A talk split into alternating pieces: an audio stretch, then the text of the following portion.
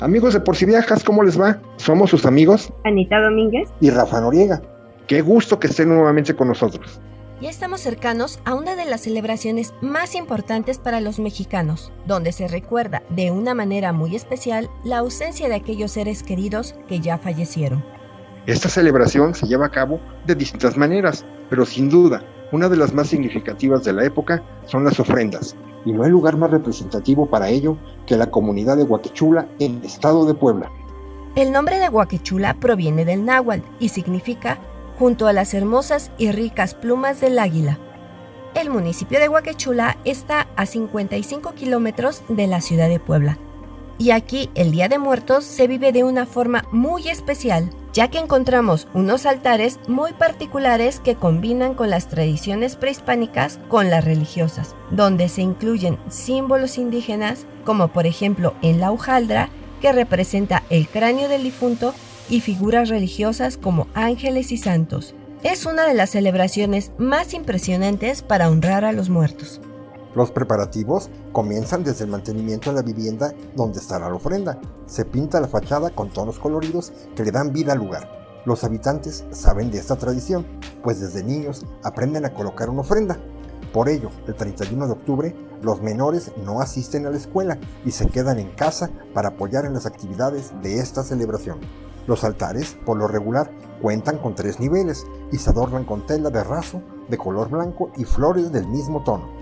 El primer nivel representa el plano terrenal. En él se coloca la ofrenda, que incluye platillos típicos de la región como el pipián verde o el mole poblano, pan, fruta y bebidas como el tequila, el pulque o la cerveza. Además se coloca un espejo con dirección al techo de la ofrenda, en el cual se observa una fotografía del difunto como reflejo de su espíritu. La imagen del finado suele estar flanqueada por pequeñas figuras de cerámica conocidas como lloroncitos, que representan a los deudos y cuyos orígenes también es prehispánico. De igual forma, encontramos canastillas de flores y animalitos de azúcar conocidos como alfeñiques, que se ofrendan a los niños difuntos. El segundo nivel simboliza la conexión entre la tierra y el cielo. Los habitantes de Huaquechula lo representan con alguna imagen religiosa, que se cree intercede en el cielo por los difuntos. En algunas ofrendas es posible reconocer angelitos y a la Virgen María. El tercer nivel es el contacto con la divinidad, que en muchas ocasiones es representada con resplandores o imágenes de Dios Padre y de Dios Hijo, o bien del santo que era devoto el fallecido. En el caso de que la ofrenda sea para un bebé, se debe colocar la imagen del niño Jesús. El nivel final representa el lugar donde se encuentran todos nuestros seres queridos. Estos altares, por su gran tamaño, resultan un gran atractivo para los visitantes, quienes pueden apreciar estas obras a partir del 1 de noviembre, después de las 2 de la tarde, una vez que las campanas del exconvento y templo de San Martín suenan en la plaza principal anunciando la llegada de los muertos quienes son guiados por un camino de flor de cempasúchil que va desde el altar hasta la mitad de la calle, acompañado de un aroma de incienso y copal que da el toque final al ambiente.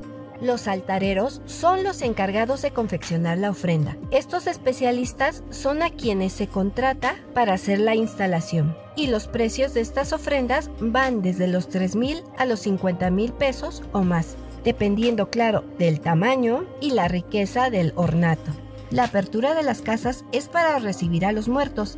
También señala el momento en que es posible visitar las ofrendas. Es costumbre presentarse con alguna veladora que se coloca al pie del altar, al tiempo que se hace una breve inclinación y se eleva una plegaria por el difunto. Una vez que el visitante dispone a retirarse, el dueño de la casa le invita a echarse un taquito.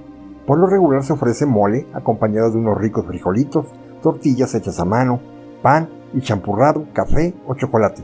Algunas veces también se ofrecen tamales, arroz o algún otro guisado con pollo o puerco, dependiendo claro de las posibilidades económicas de los anfitriones. Los visitantes son por lo regular de la misma comunidad, gente del interior o de la ciudad de Puebla, y no es raro encontrarse también visitantes extranjeros. Al igual que el año pasado, debido al COVID-19, los visitantes deben portar en todo momento cubrebocas, así como usar gel antibacterial y evitar aglomeraciones. En verdad amigos, si tienen la oportunidad, visiten las ofrendas en Guaquechula y sean partícipes de esta bella tradición que es considerada patrimonio cultural del Estado de Puebla. Si les gustó este podcast, no olviden compartirlo para que cada vez podamos llegar a un mayor número de personas. De igual forma, les queremos comunicar que estamos en busca de patrocinadores. Si les gustaría que mencionáramos su nombre, producto o servicio, pueden ponerse en contacto con nosotros al correo electrónico por si viajas@outlook.com o búscanos en nuestras redes sociales, tanto en Instagram como en Facebook, por si viajas. Gracias por escucharnos. Hasta, la, próxima.